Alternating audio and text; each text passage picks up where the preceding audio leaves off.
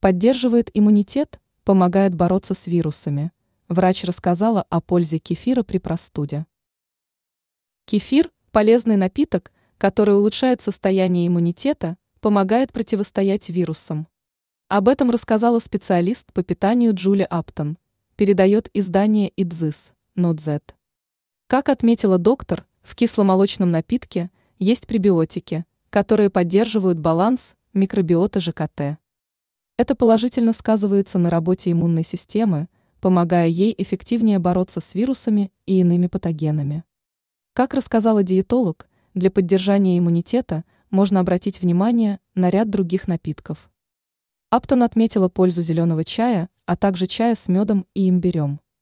Кроме этого, не стоит забывать пить чистую воду, чтобы поддерживать водный баланс.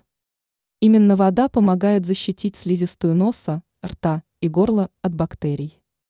При простуде можно включить в свое меню соки из апельсинов и томатов, которые насыщены витамином С.